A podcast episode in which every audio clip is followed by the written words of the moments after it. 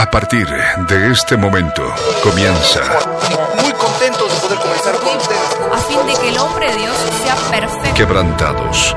Un espacio de estudio a la luz de la palabra de Dios.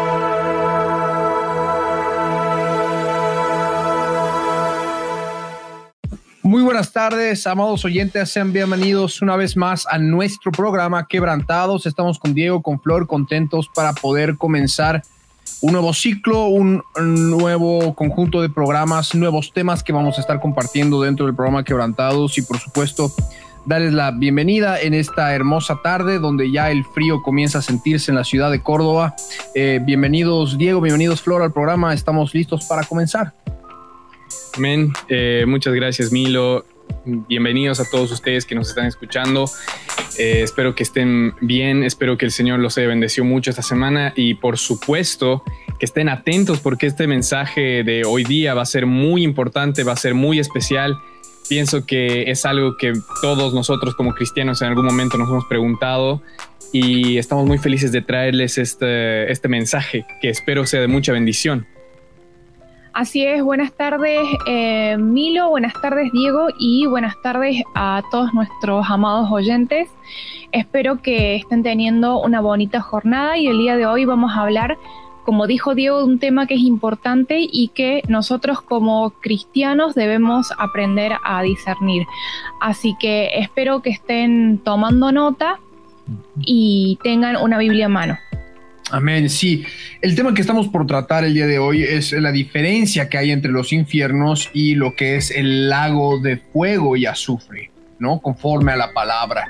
Eh, son conceptos que tenemos que manejar, por supuesto, como decía Flor, espero que estén tomando nota, agarren su cuaderno, su lápiz, porque esto lo vamos a hacer en base a una respuesta que nuestro amado pastor dio en las redes sociales eh, hace tiempo atrás, porque justamente mucho pueblo y, y, también han seguido preguntando sobre cuál es la diferencia entre el lago que arde con fuego y azufre y el infierno, el Seol, el Tártaro, la, Sí. eh, eh, y por El supuesto con el abismo y con la quejena de fuego. Entonces, eh, vamos a tomar este pequeño, aquí, aquí lo ven, esta pequeña respuesta que nuestro amado pastor realizó en su momento eh, sobre la pregunta que le han realizado. Esto es simplemente como a manera introductoria para que nosotros podamos ir viendo y, nos, y por supuesto vayamos extendiéndonos, ¿no? Claro. Y es, es, es algo muy importante esto porque, bueno, eh, lo pueden buscar en, en- la congregación, pueden preguntar por el librito eh, para que se sigan alimentando, ¿no? Incluso más después de este programa. Y por supuesto, es un tema muy importante hablar de los infiernos porque es uno de los... eh, es una de las doctrinas bíblicas más malinterpretadas en, a lo largo de la historia de la iglesia. Eh, gracias a, esta mala interpretación, gracias a que ha habido gente que no ha querido hablar mucho del infierno, a que no ha querido estudiar mucho del infierno, han nacido muchas eh, denominaciones y muchos pensamientos y muchas doctrinas de demonios que han querido cambiar la palabra de Dios y que han querido eh, disminuir o cambiar palabras específicas que están escritas en la Biblia para justamente eh, ir con su forma de pensar, ir con lo que tal vez ellos querían que diga la Biblia. Pero como saben y como siempre ustedes han escuchado en Quebrantados, nosotros nos basamos solamente en la palabra de Dios, nos basamos en lo que dice las escrituras en su, en su, en su original, en lo que nos dice la palabra en su contexto y por supuesto es lo que Dios nos ha dado a nosotros para que lo escudriñemos, para que lo aprendamos y para que por supuesto lo enseñemos, para que ya no seamos niños fluctuantes llevados por todo viento de doctrina, porque este tema y estas diferencias del infierno no, no solamente nos va a servir para saberlas cuando las veamos en la Biblia, sino nos va a servir para que cuando leamos partes de la palabra, ya sea la profecía, ya sea eh, eh, los últimos tiempos en, los cuales vivimos, o ya sea incluso cuando Jesús caminaba en esta tierra en los evangelios y cómo él se refería, por ejemplo, al seno de Abraham, o se refería al paraíso, o se refería también al infierno, ¿no? al, Seol, al Hades. Eh, vamos a entender perfectamente las diferencias y es muy importante para entender todo el Evangelio. Eh, así que bueno, eh, comenzamos con este libro prédica que es muy, muy hermoso. Amén. Este artículo en realidad ha sido escrito por nuestro amado pastor el 15 de mayo del año 2012. Estamos hablando casi una década atrás. Eh, por una pregunta que se ha realizado, ¿no? Y, el, el, este pequeño mini libro dice que su texto original en la fecha y hora indicada todavía se encuentra en el registro de las actividades y en el historial de la página pública de nuestro amado pastor, ¿no? Entonces, eh, aquí está lo que nuestro amado pastor escribe y dice, amados hermanos eh, en, Cristo, amados, amadas en Cristo. He aquí una pregunta de uno de nuestros hermanos cuya respuesta es un resumen de lo que enseña la Biblia respecto de las partes inferiores de la tierra y su diferencia con la jejena de fuego o también llamado el lago que arde con fuego y azufre. Este conocimiento es necesario que esté publicado así en primera plana en este portal de Facebook para que lo lean todos los que aman la palabra del Dios de la Biblia, ¿no? El hermanito Eliú Ruiz López preguntó, Pastor, una pregunta, ¿en qué parte de la Biblia dice que Dios no creó el infierno para el hombre, sino para el diablo? Porque también hay muchas denominaciones que el día de hoy eh, eh, eh, establecen y predican y hablan sobre el infierno como un lugar específico para Satanás y nada más, ¿no? Entonces, la respuesta de nuestro amado pastor Ricardo Claure Peñalosa viene que la palabra infierno viene del latín infernum, que determina las partes inferiores de la tierra.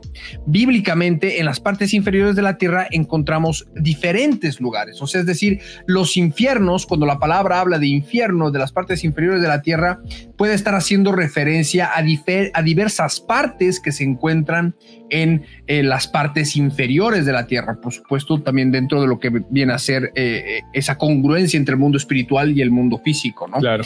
Entonces, el, primer, el primer punto que nuestro amado pastor menciona es lo que viene a ser el tártaro, que es del griego tartarosas, que la Reina Valera traduce como infierno, ¿no? sí. Y, lo podemos poner en pantalla ahí sí, si quieres puedes decir. Por ejemplo, bueno, ahí está, ¿no?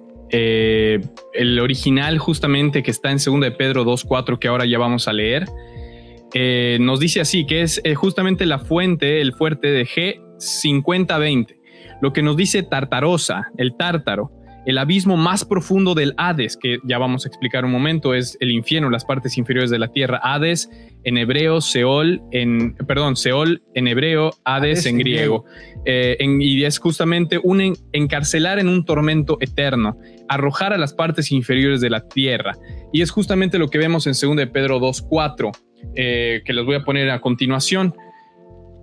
La palabra nos dice, porque si Dios no perdonó a los ángeles que pecaron, sino que arrojándolos al infierno, los entregó a prisiones de oscuridad para ser reservados al juicio. Y bueno, en esta primera parte, ¿no? Eh, Flor, con Flor veíamos que justamente estas partes del infierno, estas partes que la Biblia dice infierno, son traducciones que las han dado para nuestras Biblias, por ejemplo, la Reina Valera en 1960, la NBI, las diferentes versiones que ponen infierno para para directamente eh, no confundir quizás a las personas, al menos así lo quiero pensar, pero la palabra original acá nos dice que era tártaros, ¿no? Tartarosa, esas prisiones de oscuridad. Y eran, era el tártaro, era usado una palabra en griego para mandar a las personas al lugar donde los malvados llegan, que se creía que justamente era un tártaro, una prisión de oscuridad.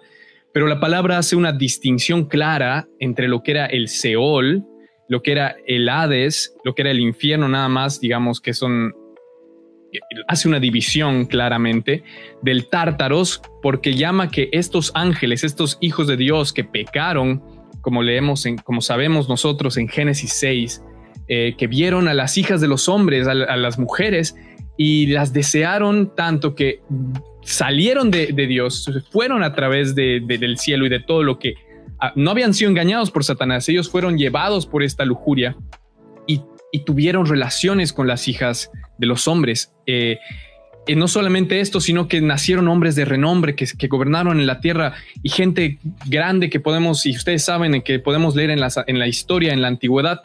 El punto es que estos ángeles que pecaron de esta forma fueron castigados por Dios y llevados a prisiones de cárceles eternas a lo cual la palabra nos dice que es el tártaro.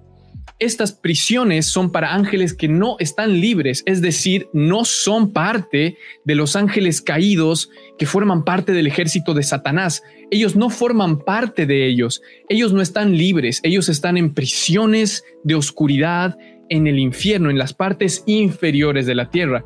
Es decir, la palabra nos está siendo clara, nos está diciendo que hay una parte dividida en el fondo, en el fondo de la tierra que es específicamente prisiones para estos ángeles y que es, estamos entendiendo ya la primera parte que es muy diferente de aquellos ángeles caídos que están libres. Claro, eh, estamos, tenemos que hacer una diferencia súper importante que están los ángeles que cayeron con Satanás y que están libres. Y están los ángeles que cayeron en los días de Noé porque desearon con lujuria a las mujeres y que fueron reservados en este castigo como dice la palabra en 2 de Pedro capítulo 2, 4, que si Dios no ha perdonado a los ángeles que pecaron, que se habían despojado de su santidad y buscaron carne diferente, porque ese fue su pecado, buscaron carne diferente a las mujeres, fornicaron con las mujeres de los hombres y les dieron hijos y los arrojó a los infiernos para que puedan estar en prisiones de oscuridad. Y otros son todos los espíritus inmundos de Satanás y sus ángeles que se rebelaron en una primera instancia y están libres en la tierra y el Señor permite que estén libres para probar el corazón de los hombres, ¿no? Sí, así es, y creo que mm, es fundamental aprender a distinguir esto porque muchas personas hablan del infierno y creen que, que todos estos lugares que mencionamos y los separamos y los distinguimos es el, infierno, ¿no? Y como dijo Dieguito, el, infierno más bien alude a lo que es el tártaro, porque posteriormente otra división que tenemos que tocar es la del abismo. Exacto. Y el abismo eh, está, a ver, sí, en Apocalipsis 9.1, bueno, habla de todo esto y el quinto eh, ángel tocó la trompeta y vio una estrella que cayó del cielo a la tierra y se le dio la llave del pozo del abismo.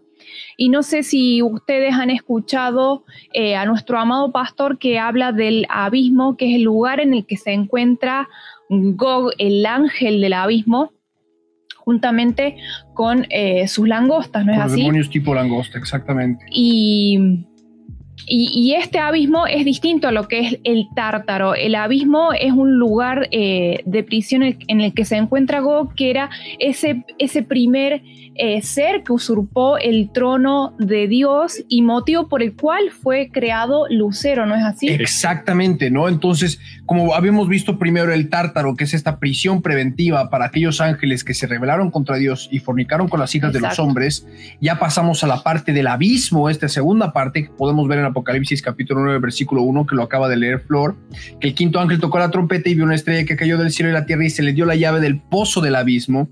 Y en este pozo del abismo está Gog, el Abadón, el Apolión, el ángel destructor, con sus langostas esperando a ser liberados, porque esto va, esto va a ocurrir durante, eh, por supuesto, durante la 70 semana del profeta Daniel, se ha de abrir el pozo del abismo, como marca aquí en Apocalipsis capítulo 9, ¿no? En todo el, desde el versículo 1 hasta el versículo 11, ¿no? ¿Y, ¿y quién era Gog? Justamente Gog fue el primer ángel que se rebeló contra la voluntad de Dios, contra la voluntad agradable, buena y perfecta de Dios y se quiso poner en lugar de Dios, es decir, quiso usurpar el lugar del creador del universo, como si él pudiera llegar a compararse en poder y gloria a Dios, ¿no? Entonces Dios eh, eh, creó, por supuesto, a Lucero, que eso ya lo vamos a ir viendo, ya vamos a entrar en un, ratito más a lo que es el Seol y que es el cuartel general de Satanás, pero creó a Lucero para defender el monte santo de Dios, el templo de Dios en el cielo. Por eso era querubín protector. Lucero, Satanás era un querubín protector. ¿Protector de quién? Ya era un reino en guerra. Era protector de eh, contra las fuerzas de Gog, del Abalión, de, del, Apolión, perdón, del, del Abadón, del destructor, eh, que estaban eh, atacando el reino de los cielos en ese momento. Entonces, para vencer esta rebelión ha sido creado Lucero, el querubín protector del santo monte de Dios, y podemos ver la palabra en Ezequiel en el capítulo 28, en el versículo 11, no sé si la podemos poner ahí en pantalla, que dice, vino a mí palabra del Señor diciendo, ¿no? Hijo de hombre, levanta endecha sobre el rey de Tiro, Lucero, Satanás, y dile, así ha dicho, yo soy el que soy, el Señor, tú eras el sello de la perfección lleno de sabiduría y acabado en hermosura. En Edén, en el huerto de Dios estuviste, y de toda piedra preciosa era tu vestidura, de cornerina, topacio, jaspe, crisólito, berilo, ionice, de zafiro, carbunclo, esmeralda y oro. Los primores de tus tamboriles y flautas estuvieron preparados para ti en el día de tu creación. Tú, querubín, grande protector, es decir, Lucero tenía una función de proteger. ¿Proteger de qué? Ya había un reino en guerra, ya se había revelado otro ángel, el Abadón, el Apolión, el Destructor, en contra del Señor, y por eso fue creado este querubín protector con toda su armadura, con todas sus piedras, como es descrito. Ahí estaba él en medio de las piedras de fuego, te paseabas, decía, ¿no? Perfecto eras en todos tus caminos desde el día en que fuiste creado hasta que se halló eh, eh, en ti maldad ¿no? A causa de la multitud de tus contrataciones, dice el versículo 16, fuiste lleno de iniquidad y pecaste, por lo que yo te eché del monte de Dios y te arrojé de entre las piedras del fuego de, oh querubín protector. El Señor tuvo que destituir una vez de que Satanás logró y por supuesto el Abadón fue sellado en el abismo porque está prisionero en el abismo, así, como están unos ángeles prisioneros en el tártaro por sus pecados sexuales al haber caído con las hijas de los hombres. También están está el Abadón con todos sus ejércitos, los que primero se revelaron en la historia de este universo y de este espacio-tiempo.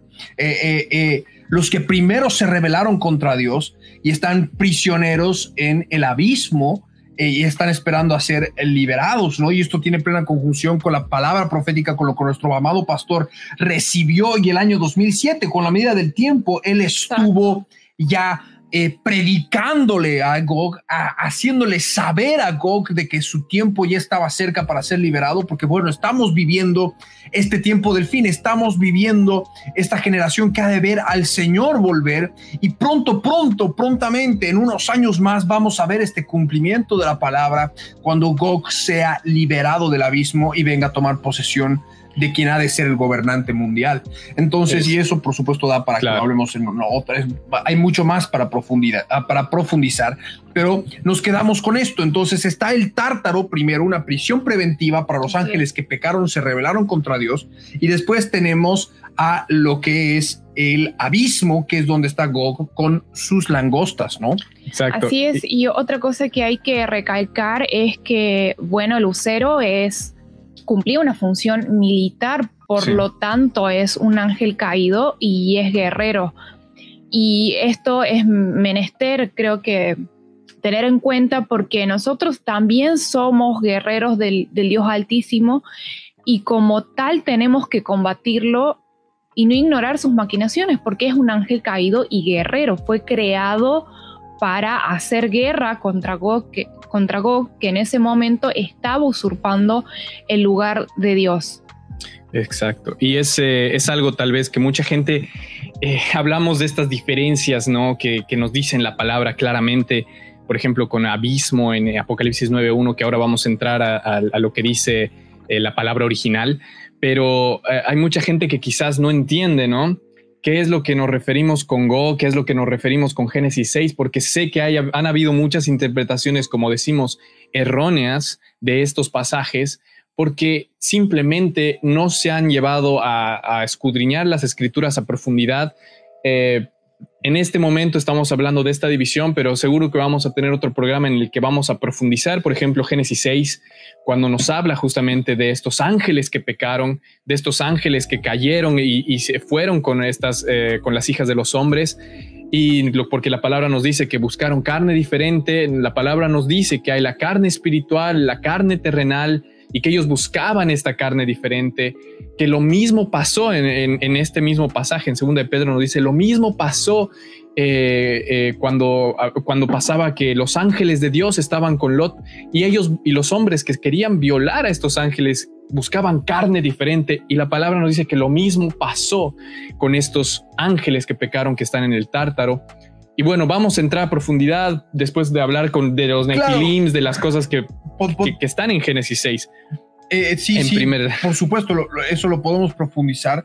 Pero ya tenemos como que bien definido la diferencia, ¿no? Exacto. El infierno no había sido todo lo mismo, sino que en el Tártaro estaba una prisión de abismo para los ángeles que cayeron, que fornicaron, que buscaron a las hijas de los hombres, pero también está la prisión para Gog y sus langostas, que fueron los primeros en rebelarse contra Dios. Gog fue el primero que quiso hacerse pasar por Dios, fue el primero que puso su corazón como corazón de Dios. Y luego vino Lucero, que cumplió con su función de querubín protector, y por supuesto el Abadón fue encerrado en el abismo. Pero ¿qué pasó con Lucero? Lucero, como decía y habíamos leído en Ezequiel capítulo 28, dejó que, que, se, que se halló en ese, halló en él la maldad por la soberbia que él tenía, se creyó tan perfecto en todo lo que él hacía que él creyó que podía tomar el, el lugar de Dios y, y profanó el templo de Dios en el cielo. Imagínate, Satanás profanó el templo de Dios y, por supuesto que el, el, Señor eso ya no lo toleró y Satanás junto con todos sus ángeles, todos los que le creyeron, todos los que le siguieron en la revuelta, fueron desterrados del cielo y quedaron y quedaron libres, ¿no? Como, como sí. dice, y, y, lo cito al pastor textualmente, dice, tiempo después Lucero cometió el mismo abominable pecado, queriendo ser igual a Dios, rebelándose con sus ángeles que estaban a su cargo, contaminándolos con calumnias contra Dios y rechazando su autoridad, llegando al extremo de profanar el santo templo. Por esta razón fue arrojado del cielo a la tierra junto con sus ángeles, convirtiéndose en el querubín protector de ellos y nunca más protector del santo monte de Dios.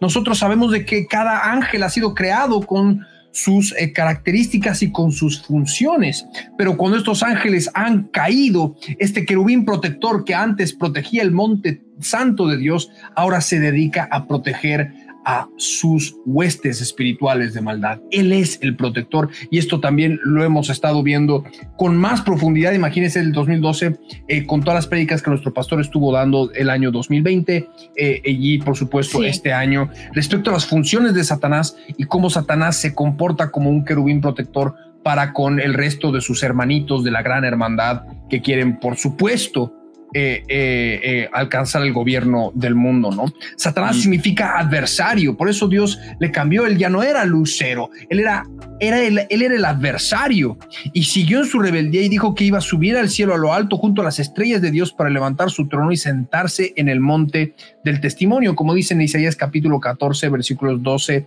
al 14, dice, ¿no? Eh, lo ponemos ahí brevemente, más tú derribado eres hasta el Seol a los lados del abismo. Entonces, ya habíamos hablado del tártaro, ya habíamos hablado del abismo y aquí estamos entrando a lo que es el Seol o el Hades, es. ¿no? El Seol es en hebreo, el Hades es en griego, que es el cuartel, el cuartel eh, militar de Satanás, ¿no? Así. Así es, y quiero recalcar algo porque justo me acordé, eh, bueno, con todas las prédicas que hemos escuchado de nuestro amado pastor, que así como eh, Gog o Satanás eh, o, o, Lucero en su momento, mejor dicho, usurparon lo que es el lugar de Dios, lo mismo ocurre en nuestro corazón cuando dejamos carne en él, tenemos huestes espirituales de maldad que también usurpan ese lugar que es para el Señor. Entonces, quiero que todos ustedes tomen conciencia de eso y, la, y comprendan por qué razón el ministerio de nuestro amado pastor eh, siempre se ha hecho hincapié en lo que es la autoliberación y la guerra espiritual, justamente para que no acontezca lo mismo, porque nosotros como hijos e hijas de Dios somos templo de el somos templo del Espíritu Santo de Dios. Sí, amén. Así es. Y todo esto es justamente para ya demostradísimo las diferencias entre abismo y tártaro. Y ahora, como dice Milo, estamos entrando a lo que es el Seol, ¿no? Porque eh, el Seol es justamente la palabra que se utiliza en el hebreo para hablar de las partes inferiores de la tierra, pero haciendo una división exacta ya entre el tártaro y entre el abismo es donde hemos, acabamos de leer en Isaías 14, en el versículo 15, que era donde Dios había lanzado a Satanás, donde Dios lo había dejado para que sea su lugar en que pueda moverse, su cuartel general, y es donde en estos momentos, en las profundidades de la tierra, están él y sus ángeles caídos. Eh, libres. hace la diferencia con el abismo en el mismo versículo, lo pongo ahí. Sí. tú derribado eres hasta el Seol, a los lados del abismo. Hay una diferencia. Estás en las profundidades de la tierra, pero están lado a lado. El Seol está por un lado y el abismo está por el otro. Entonces son dos lugares, dos regiones geográficas, por así decirlo, totalmente diferentes. Entonces, Satanás fue derribado, ¿no? Si el Seol es el cuartel general de Satanás desde entonces y él está libre, dice, el pastor dice que Satanás está libre y eso conforme a la palabra, por supuesto, junto con sus ángeles que son los demonios. Y nosotros sabemos que por la caída del hombre, Satanás y sus ángeles, la serpiente antigua, tiene la potestad de alimentarse del polvo eh, del polvo del, hombre, de la carne del hombre. Y por eso sabemos, conforme a la palabra, y el mismo Señor Jesús lo dijo, de que el hombre es casa de espíritus inmundos, porque los espíritus inmundos se alimentan de nuestras obras de la carne, se alimentan de nuestra carne. Todos ellos se alimentan del polvo de la tierra, dice el pastor, tal como lo dijo Dios este adversario cuando disfrazado de serpiente provocó la caída de Eva y a través de ella del varón, en Génesis capítulo 3, en el versículo 14. Entonces el género humano que está hecho del polvo y por por lo tanto que es alimento y es esclavo de Satanás, por eso decimos de que nosotros por naturaleza somos esclavos del pecado, somos esclavos de Satanás, somos seres totalmente imperfectos, llenos de errores, propensos a cometer errores, propensos a equivocarnos, propensos a hacer lo malo, ¿no? Tal como Dios le dijo, eh, eh, y, nosotros, y, Satanás por supuesto se alimenta de nuestro polvo, y el Señor Jesús dio su vida por nosotros, Él desde el Edén, desde el momento en, que, en el que Satanás, y esto lo hemos predicado en, todos los otros programas de quebrantados. Desde el momento en que el hombre cayó, Dios ya trazó el camino de salvación porque vendría el Mesías que daría su vida por nosotros para que seamos libres del pecado, ¿no? Entonces, el pastor dice, todas las almas que no son de la fe en el Mesías, que habría de venir al mundo, están en el Seol atormentadas por el diablo y sus espíritus inmundos y por la sed y el gran calor, tal como el Señor Jesús reveló en la parábola del rico y Lázaro, en que se refiere al mismo lugar como Hades. Y vamos a irnos a Lucas en el capítulo 16, en el versículo 19, lo vamos a poner en pantalla, donde la palabra dice así, dice, había un hombre rico que se vestía de púrpura y de lino fino y hacía cada día banquete con esplendidez. Había también un mendigo llamado Lázaro que estaba echado a la puerta de aquel y lleno de llagas. Y ansiaba saciarse de las migajas que caían de la mesa del rico y aún los perros venían y lamían las llagas.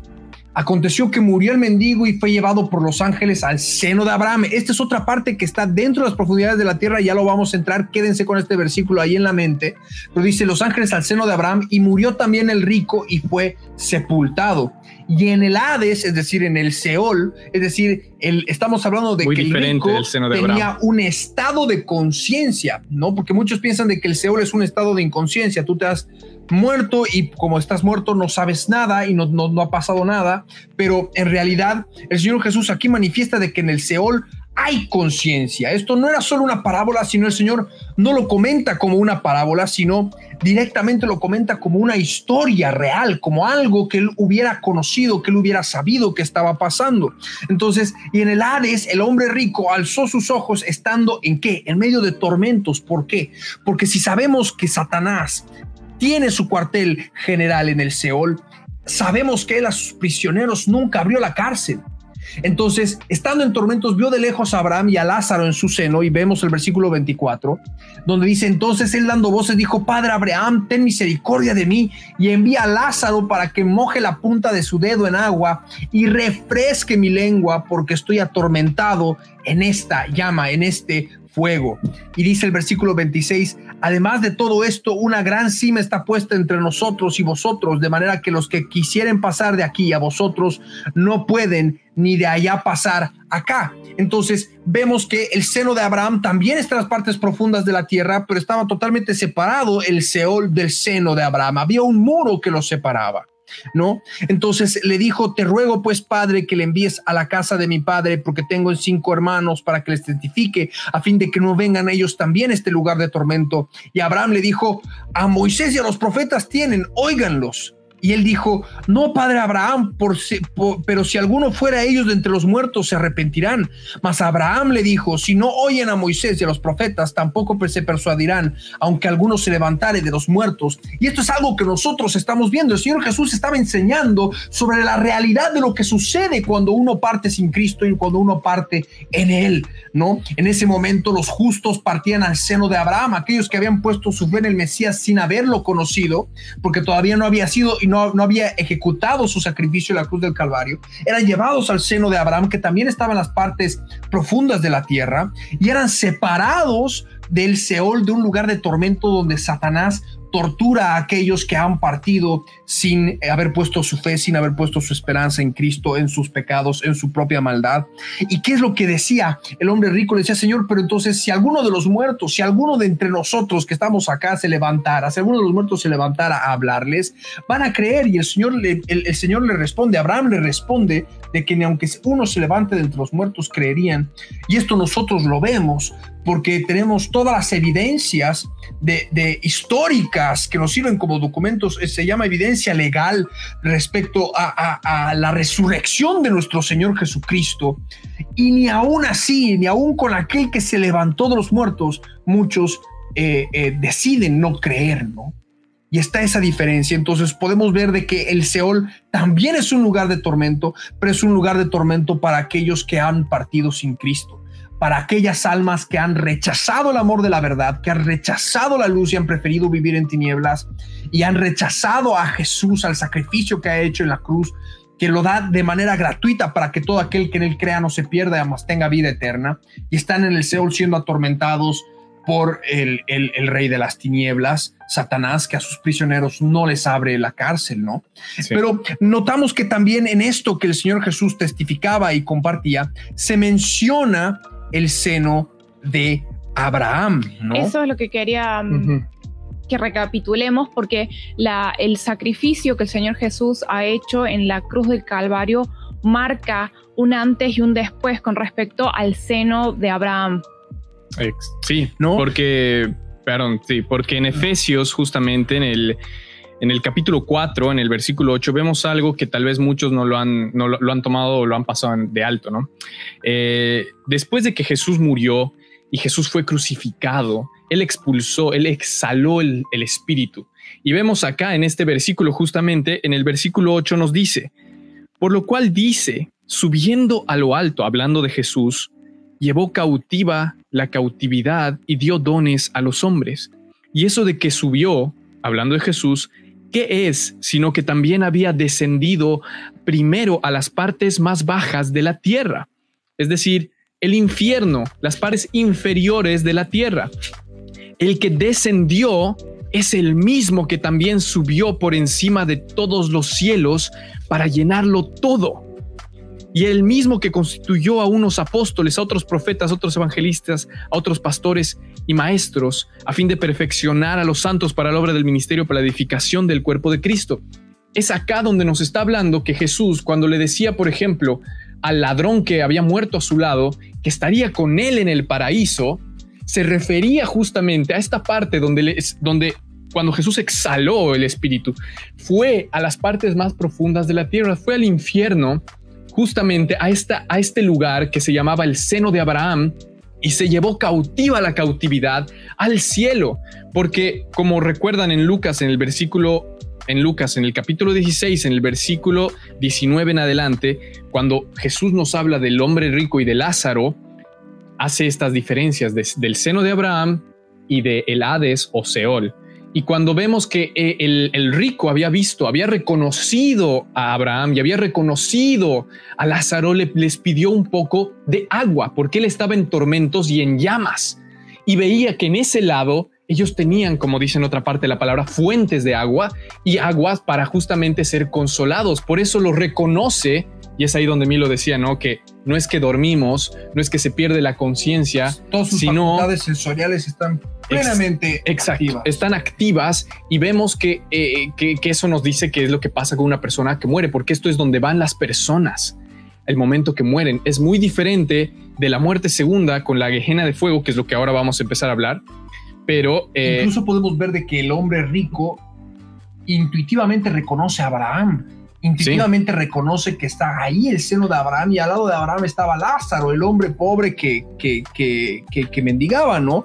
Entonces, e, este seno de Abraham al cual hace mención el Señor Jesús en la parábola del rico y Lázaro, mencionada en líneas arriba, eh, dice nuestro pastor, y este era el lugar donde estaban todas las almas que eran salvas por retener el testimonio de Jesús, es decir, por aquellos que estaban, eh, que sabiendo que estaban, que eran imperfectos, que habían pecado, cometían el, el sacrificio por la fe de los creyendo que iba a venir un Mesías que iba a morir por sus pecados. En Hebreos 11 vemos de todas estas personas que estaban en el seno de Abraham. Hebreos 11, personas que eran del Antiguo Testamento, ¿no? Y que nos dicen, por la fe hicieron estas cosas, porque tenían fe en el que iba a venir, en Jesús. Eh, por eso solamente para recapitular pongo estos versículos para que se quede claro. Abraham le dijo al, al, hombre rico, hijo, acuérdate que recibiste tus bienes en tu vida y Lázaro también males, pero ahora él es con, este es consolado aquí y tú atormentado.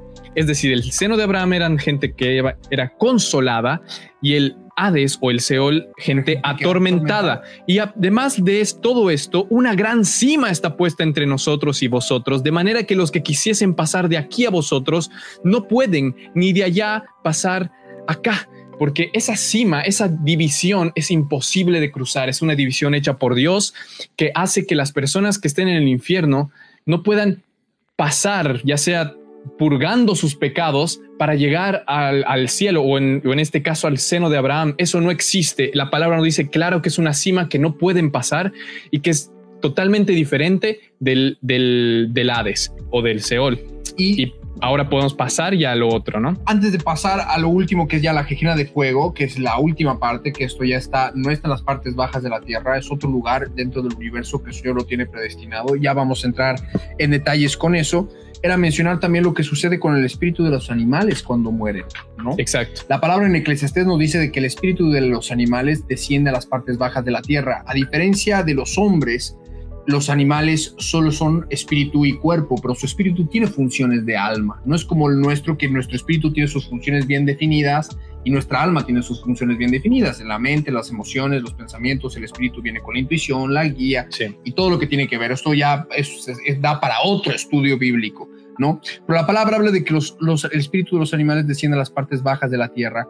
Y como sabemos de que la creación está gimiendo aún esperando la manifestación de los hijos de Dios, la manifestación de Dios, que el Señor venga por segunda vez y ponga en orden todas las cosas, sabemos que ellos también están en reposo hasta que el Señor venga, Y, esto es y, hay esta esa esperanza de volverlos a ver, entonces eh, eh, para las vidas, los jóvenes que tal vez nos están escuchando, y esto yo lo, puedo comprender, lo puedo entender, porque este año se nos han muerto cuatro mascotas en cuatro meses, ha sido algo totalmente sorpresivo.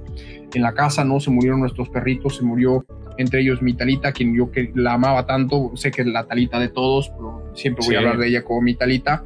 Eh, y tenemos esa promesa y esa esperanza de volverlos a ver, porque sabemos que su espíritu, si bien está en las partes bajas de la tierra, no están en sufrimiento, están bien, deben estar en un lugar, si bien la palabra no especifica, pero debe ser algo muy parecido al seno de Abraham o cerca. Lo único que especifica es que Dios los guarda y que a los animales los guarda. Entonces nos dice que van a la parte inferior de la tierra, pero que los guarda. Y como vemos en Romanos justamente, donde habla de esa parte, que ellos esperan la redención de los hijos de Dios. ¿Y cuándo pasa eso? Cuando venimos con Jesús a libertar a, esta, en esta tierra y justamente en ese momento no solamente libertaremos eh, el gobierno mundial no solamente pisaremos y destruiremos justamente las acechanzas que Satanás con Gogan han hecho en esta tierra, sino que vendremos a libertarlos también a ellos. Y es algo que también la palabra nos dice claramente, pero como dice Milo, pienso que es algo también para hacer otro es algo, es algo para hacer un estudio muy lindo, pero vale la pena mencionar porque tenemos esa esperanza también de que nuestros animalitos van a volver a vivir y cuando vuelvan a vivir va a ser una creación perfecta. Ya no va a ser esta creación caída, que es sujeta a espíritus inmundos, donde los espíritus inmundos también hacen casa de los animales, ¿no? Como podemos ver los espíritus inmundos que se metieron en los, cerdos, por ejemplo. Entonces, están esperando la creación y nosotros también tenemos esa esperanza para que el día de mañana, eh, cuando nuestro Señor Jesús gobierne con justicia las naciones, vamos a ver a los corderos jugando con los leones, al niño jugando con el lobo y, con la serpiente. Y el original en ese versículo dice, y la bestia doméstica, ¿no? El animal doméstico también. Entonces, todo esto lo vamos a poder ver, van a, el Señor va, a volver a restaurar la creación y yo creo, que va a ser un tiempo hermoso y glorioso, ¿no? Entonces, después de haber hablado del seno de Abraham y de este lugar en las partes bajas donde están los animalitos, eh, debajo de la tierra, eh, vamos a hablar con lo último que es la jejena de fuego, ¿no? La diferencia, o sea, ya hemos visto de que no había sido solo diferenciar el infierno, la parte baja de la tierra, con la jejena de fuego, sino que el infierno tiene diversas partes geográficas, por así decirlo. Tenemos el tártaro, tenemos el Seol o el Hades, tenemos el abismo, tenemos el seno de Abraham y ahora vamos a hablar, eh, tenemos la parte donde están los animalitos, que no sabemos si es el seno de Abraham, tal vez es el mismo lugar, no lo sabemos, la, la palabra no lo especifica, sabemos de que son resguardados, pero finalmente entramos a la diferencia total, el lago que arde eh, con fuego y azufre. La jejena de fuego en realidad es un nombre derivado del valle de Jejinom, donde los hebreos arrojaban su basura, era la jejena en su momento, que la Reina Valera 1960 traduce como si fuera, en algunas versiones traducen erróneamente como infierno, pero no está en las profundidades de la tierra. Esta jejena de fuego es un lago que arde con fuego y azufre y que ha sido preparado para el diablo y sus ángeles desde la eternidad pasada, es decir, desde antes que la Tierra fuera creada. Estamos hablando de un lugar dentro del universo, o no lo sabemos, que ha sido creado antes que la Tierra, porque la Tierra es relativamente joven también comparada con nuestro universo. Entonces, es un lugar en algún punto del universo donde Dios ha creado este lago que arde con fuego y azufre justamente para arrojar a, a, las huestes espirituales de maldad, a Satanás y a todos, por supuesto, a todos los que se han hecho parte de su reino, ¿no? Así es, y este arde, eh, este arde, este, eh, este lugar de fuego y azufre, eh, cuando o, cuando se manifestará, ¿no? Y, creo que para esto es menester leer lo que es Apocalipsis 21, que dice, vi un cielo nueva, un cielo nuevo y una tierra nueva, porque el primer cielo y la primera tierra pasaron y el mar ya no existía. Entonces. Exacto. Y eso está en. lo voy a poner acá porque es muy importante que lo lean. Apocalipsis 21. Eh, 1. 1. 21.1, aquí está. Vi un cielo nuevo y una tierra nueva, porque el primer cielo y la primera tierra pasaron y el mar ya no existía más. Eso es muy importante, ¿no? Sí, es muy importante y en el capítulo anterior ya habla de los mil años, ya estamos hablando del milenio, que es eh, que será, bueno, cuando estaremos con el, con el Señor Jesús gozándonos, pero para todos eh, aquellos ángeles que estuvieron sueltos en su momento, pues ya estarán prisioneros en, el, en, el, lugar que arde, en el lago que arde El Señor ha de juzgar después del milenio, se de dar el juicio, donde van a darse las notas de cargo, como lo dice nuestro pastor, notas de cargo y lago que arde con fuego y azufre. Por eso en, Apocalipsis 21, versículo 8 dice, pero los cobardes, incrédulos, los abominables y homicidas, los fornicarios y hechiceros, los idólatras y los mentirosos tendrán su parte en el lago que arde con fuego y azufre, que es la muerte segunda. Exacto. Entonces, esto es, hay que distinguirlo de los que mueren ahora sin Cristo, de los que eh, de lo que ocurrirá en ese entonces, en los mil años. Entonces, claro, y esto es lo que nosotros entendemos de que efectivamente el Seol es una prisión preventiva. Claro. ¿no? Los que mueren sin Cristo van a parar al Seol, pero después, cuando venga el juicio ante el gran trono blanco, cuando se venga el juicio ante el gran trono blanco, van a ser sacados del Seol, como dice, y el Hades eh, eh, escupió, vomitó porque sabemos de que el Hades también es un ente espiritual demoníaco. Es como un organismo. Si bien hemos estado hablando como si fueran las partes bajas de la tierra, pero es un organismo, es un espíritu inmundo, el Hades, que se consume las almas de los muertos. Si quieren una referencia gráfica, les recuerdo a aquellos que alguna vez han visto Disney, a el Hades comiéndose almas en forma de gusanos cuando ven, ah, bueno, muy parecido, eh, se tragan a los, a, los humanos, el Hades ha de escupir a todos los muertos que tiene adentro, este espíritu inmundo, este lugar de tormento, de escupir a todos sus muertos, han de ser juzgados y por supuesto van a ser directamente llevados al lago que arde con fuego y azufre, que Dios ha preparado para Satanás y sus ángeles y por supuesto todos los que han decidido seguir la oscuridad eh, seguir a Satanás y dejarse engañar por Satanás. Exacto. Eh, porque uno puede decir, ah, no, pero es que yo no soy satanista, ¿por qué me están metiendo a mí en el mismo saco? Pero el tema es de que Satanás es tan astuto que ha hecho creer durante muchísimos años de que él solo era un cuento mitológico y ha engañado de una manera, entre comillas, intelectual a las personas para que puedan O como si fuese sus una, caminos. Una filosofía, ¿no? El satanismo Una creo filosofía. que también se toma como un, Claro. como una filosofía, un estilo de vida y dice, no, no adoramos a Satanás, pero nos regimos o nos guiamos por estos principios Claro, filosóficos. por cuando su filosofía, ¿no? nosotros desde el punto de vista cristiano que no es y tiene, así, y tiene, digamos, su, y tiene tiene su- su relación también con lo que es la nueva era y con lo que hemos hablado del espíritu Sí. del anticristo. O sea, es todo lo que hemos venido predicando, pero bueno, los que eligen las tinieblas y rechacen el amor de la verdad para venir a Cristo Jesús van a parar al lago que arde con fuego y azufre. Y esto también es que es la muerte lo, lo hacemos no solamente para enseñar al pueblo de Dios, tal vez nos están escuchando por primera vez algunas personas que nunca les escuch- nunca les hablaron del infierno, para que sepan de que tenemos un Dios justo, tenemos un Dios de amor y Él no ha de tolerar la maldad por mucho tiempo más. Lo está haciendo por amor y por misericordia para que podamos venir la mayor cantidad de personas al, conocimiento, al arrepentimiento y al conocimiento del Dios verdadero. Pero Él no ha de tolerar la maldad para siempre. Él ha de ejecutar su justicia perdurable. Y nosotros como humanos tenemos que reconocer que somos malos por naturaleza. Somos propensos a cometer errores, somos propensos a cometer pecados. Y solamente Cristo Jesús puede moldearnos, remodelarnos, sacar la basura que hay dentro de nuestro corazón para que podamos ser plenamente libres y vengamos al conocimiento de Él y conozcamos la verdadera gloria. Porque muchos dicen de que buscan gloria, yo busco la gloria, yo busco mi, mi- mi progreso, yo busco mi propia gloria. Pero la palabra habla de que los que perseverando en bien hacer buscan gloria, honra e inmortalidad. Eh, el Señor les ha preparado eso, gloria, honra e inmortalidad. ¿Qué gloria? Su gloria. ¿Qué honra? Su honra. Y la inmortalidad de nuestros cuerpos, sabiendo de que la muerte segunda no ha de tener potestad sobre nosotros. Porque en Apocalipsis capítulo 21, versículo 8, habla del lago que arde con fuego y azufre como la muerte segunda.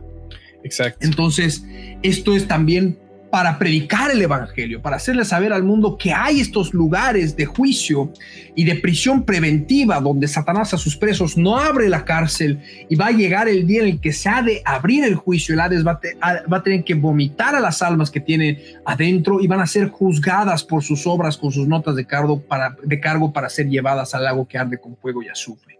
Pero si depositamos nuestra fe en el Señor, si depositamos nuestra fe en Cristo Jesús, si creemos que Él ha muerto en la cruz del Calvario por nuestros pecados, si lo creemos de verdad y buscamos de Él y nos despojamos del viejo hombre, tenemos la salvación asegurada en Cristo Jesús para que podamos ser libres de la muerte segunda, porque perseverando en bien hacer buscamos la gloria de Cristo, la honra de Cristo y su inmortalidad ser revestidos de su gloria, ya no tener un cuerpo de carne y sangre, sino un cuerpo de carne y gloria, y reinar y vivir con Cristo para toda la eternidad. Esta tierra y este cielo pasarán, y el Señor ha de crear nuevos cielos y nueva tierra, y veremos qué sucede con ese cielo nuevo y esa tierra nueva. No lo sabemos, no está escrito, y cosas que ojo no vio, ni oído oyó, ni han subido en corazón de hombre son las que Dios ha preparado para los que le aman.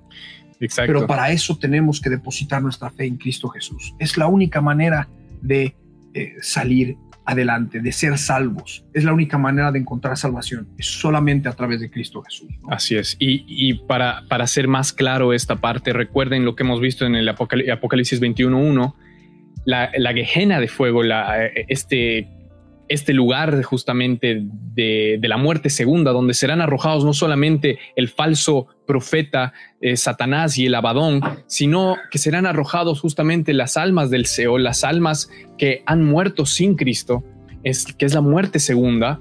Eh, lo vemos que no está en la tierra, en las partes inferiores de la tierra. ¿Por qué? Porque la palabra en Apocalipsis 21.1 nos dice que ya pasaron la tierra antigua, es la tierra que vivimos ahora. Ya no está el mar, ya no es un tierra, tierra nueva y cielo nuevo. Es de, y, antes de eso, eh, la palabra nos dice cómo es que el falso maestro ya es arrojado a la Gehenna de fuego, al, al- justamente a este lugar de- de- de fuego. Ya es arrojado antes a ese lugar y la palabra nos dice que una vez destruida la tierra, sigue existiendo este lugar.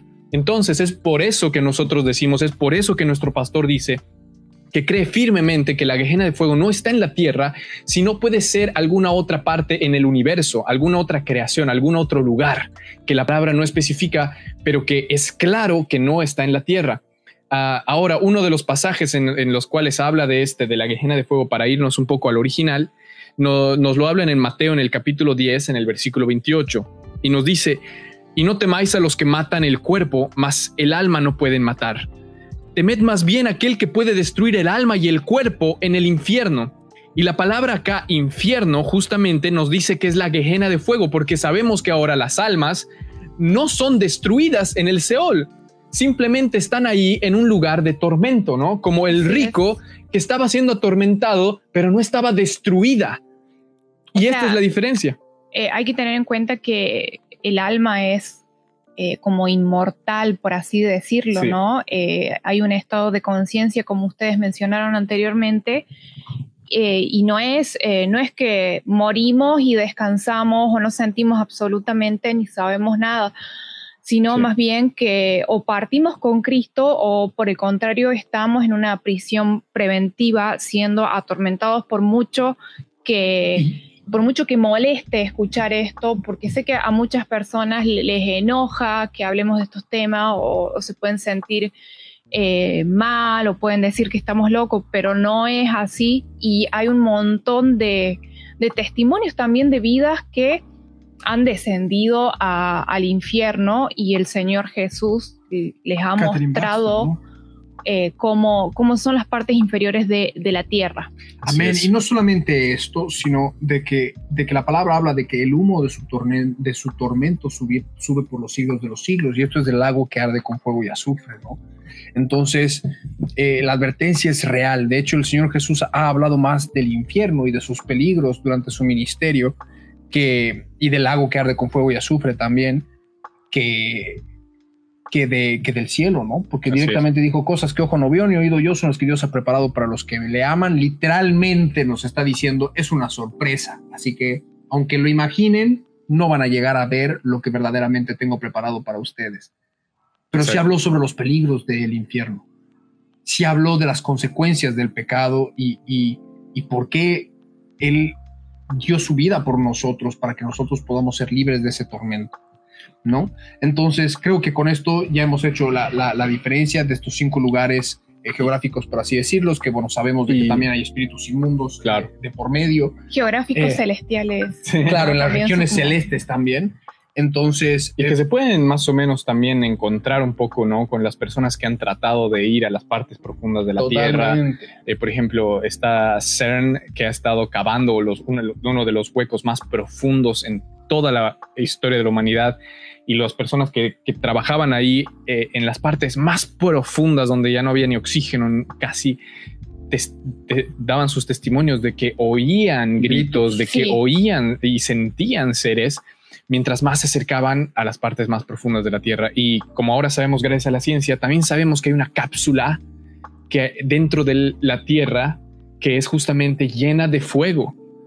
Y esto es ciencia, esto es real y esto es justamente algo que antes no se creía y no se sabía. Claro, pensaban que la Tierra era hueca alguno. Claro, y, ahora sabemos que la palabra nos dice claramente que eso es real. Eh, bueno, lo, solo para recapitular lo que hemos estado hablando, hemos hablado de el tártaro, las prisiones de oscuridad de estos ángeles de Génesis 6. Hemos hablado del abismo eh, en Apocalipsis 9, que nos habla de eh, Gog, el ángel del abismo, el, que está esperando justamente eh, la semana 70 a ser liberado y será liberado por el quinto ángel que toque la trompeta. hemos hablado del Seol y del Hades, que son la misma cosa, el lugar donde está Satanás al lado del abismo, con sus ángeles caídos eh, y donde, las, donde los humanos, donde las almas de los humanos van a ese lugar antes del, juicio del gran trono blanco con Dios, antes de ir a la segunda muerte que es en el lago que arde con fuego y azufre, la Gehenna de fuego, como nos dice las escrituras. Hemos hablado de estos lugares y espero que esté bien diferenciado ahora en ustedes. Y por supuesto, hemos hablado de lo más importante, de qué hacer para salir de esos lugares, para huir de estos tormentos. Para evitar eso. Y para, para evitarlos, porque es, es importante y lo decimos una y otra vez en cada capítulo que podemos nosotros hablar, en cada programa que podemos compartirles la palabra de Dios, que Jesús ha venido justamente para que nosotros no tengamos que ir a estos lugares. Él pagó el precio para que nosotros no tengamos que estar en el Seol y luego en la segunda muerte, que es en el lago que arde con fuego y azufre. Porque nosotros tenemos que temer no a los hombres, como dice la palabra, sino a Dios mismo. Y ese temor es un temor reverente porque es un temor a su santidad. Al ver esa santidad, nosotros tenemos que ver nuestra suciedad. Y al ver ese pecado que cada uno tiene que reconocer, es la única forma en la que nosotros podamos entender el arrepentimiento genuino, entender que lo que hizo Dios, que lo que hizo Jesús es para salvarnos, es para justificarnos, es para que seamos lavados por completos, no por obras ni por nada de lo que podamos hacer, sino por la sangre de Cristo, por esa misma sangre en este tiempo de campañas que estaban ocurriendo en, en Cristo viene justamente, vencedores con su sangre, somos vencedores por la sangre de Cristo. Y cuando esa sangre nos cubre, cuando esa sangre gratuitamente la tomamos al arrepentirnos de nuestros pecados, somos salvos y somos y venimos a ser como Lázaro, que en esta tierra podremos pasar sufrimientos y podemos pasar tribulaciones, pero seremos consolados porque el fin de nuestra fe es la salvación del alma. Y es lo que Jesús vino a hacer por nosotros. Pagó el precio que nosotros teníamos que pagar. Y a ustedes ya no tienen que ir a estos lugares a pagar el precio, sino que pueden confiar plenamente en Jesús, que ya pagó todo y ya lo hizo todo y que gratuitamente y con todo su amor sigue buscándolos una y otra vez. Y ese es el Evangelio que nosotros venimos a presentar. Amén, amén. Es lo que nosotros estamos presentando y estamos predicando y anunciando constantemente a través del programa de Quebrantados. Eh, les queremos también hacer conocer de que tenemos en nuestro corazón el poder estar compartiendo nuevos temas sobre defensa de la fe. Eh, estén atentos, estén orando y estén intercediendo para que el Señor nos dé la sabiduría para que podamos aplicar todo lo que es defensa de la fe. Queremos hablar y esto como para ir adelantando y para que estén apoyándonos en oración, porque es mucho que se tiene que estudiar y es mucho que se tiene que preparar, pero queremos hablar sobre la veracidad histórica de la resurrección de Jesucristo y todo el documento legal, la, todo el, argumento legal histórico que nos permite afirmar que Jesús resucitó de entre los muertos no solamente de que es un personaje histórico, sino de que él ha resucitado de entre los muertos. Y también queremos hacer un programa respecto al argumento eh, moral para la existencia de Dios, ¿no? El argumento que establece que si Dios no existiera, la moral no tendría razón de ser, sería algo netamente subjetivo y, por lo tanto no habría una definición de qué está bien y qué está mal y nadie podría cometer un juicio de valor. Y que nos comenten, ¿no? Si algunos tienen alguna pregunta o alguna sugerencia, también siempre los Toda pregunta que puedan, o por supuesto, toda pregunta que tengan, nos pueden realizar a través del Instagram que tenemos en Quebrantado CB eh, en, Instagram, tenemos en, Facebook Quebrantados Podcast y también pueden escuchar los episodios de eh, los nuestros podcasts a través de Spotify, a través eh, de, de Google Podcast, de, de, Breaker y de, algún, de, otras plataformas de, podcast que por supuesto las publicamos constantemente en nuestras páginas de Facebook. creo que ha llegado el momento de despedirnos, chicos. sus despedidas y vamos cerrando el programa. Bueno, espero que les haya servido y que lo hayan comprendido bien todas las distinciones que, hicimos, más allá de que muchas personas le, llamen a todas estas partes infierno, eh, como un lugar, eh, sí son lugares de tormento, pero hay, hay que distinguirlos bien y, y bueno, que el Señor los bendiga muchísimo, espero que hayan tomado nota, cualquier duda nos, nos preguntan y realmente esperamos que esperamos haber sido claro con cada una de las explicaciones porque por ahí se enrieda un poco, pero son partes que están bien distinguidas en las, en las palabras y les hemos dado los versículos para que ustedes eh, constaten y lo lean en casa. Amén. Amén. Igual yo, que el Señor los bendiga mucho, espero que haya sido un programa de bendición, que ahora entiendan estas diferencias y que cuando lean los evangelios, cuando lean la profecía, cuando estudien de las 70 semanas, puedan entender estas diferencias. Y sobre todo, las personas que, nos, que tal vez nos han escuchado por primera vez, recuerden esa última parte, el evangelio, la salvación del alma, que es lo que Jesús vino a hacer, que es lo más importante de todo.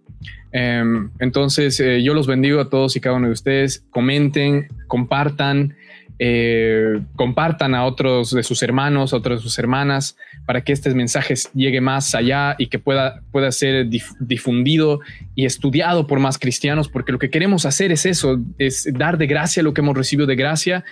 Y por supuesto, dejen sus preguntas en los comentarios. Eh, nosotros los leemos, nosotros les hablamos y, y también sugerencias para otros programas, siempre igual las tomamos, porque queremos ser ese programa en el cual vamos a entrar a preguntas, a tabús, a cosas como los que nos siguen ya saben que hacemos y llevar lo que dice la palabra de Dios respecto a todos estos temas. Así que el Señor los bendiga en gran manera y yo me despido y va a ser hasta la próxima. Amén, amén. Por favor, todos los que nos estén escuchando a través de la radio, que nos están viendo también en los auditorios Cristo viene, les rogamos que por favor puedan darnos me gusta en la página de Quebrantados. Ya vamos por los 4.300 eh, seguidores eh, y queremos, tenemos esta meta de alcanzar a los, a los 10.000 oyentes este año.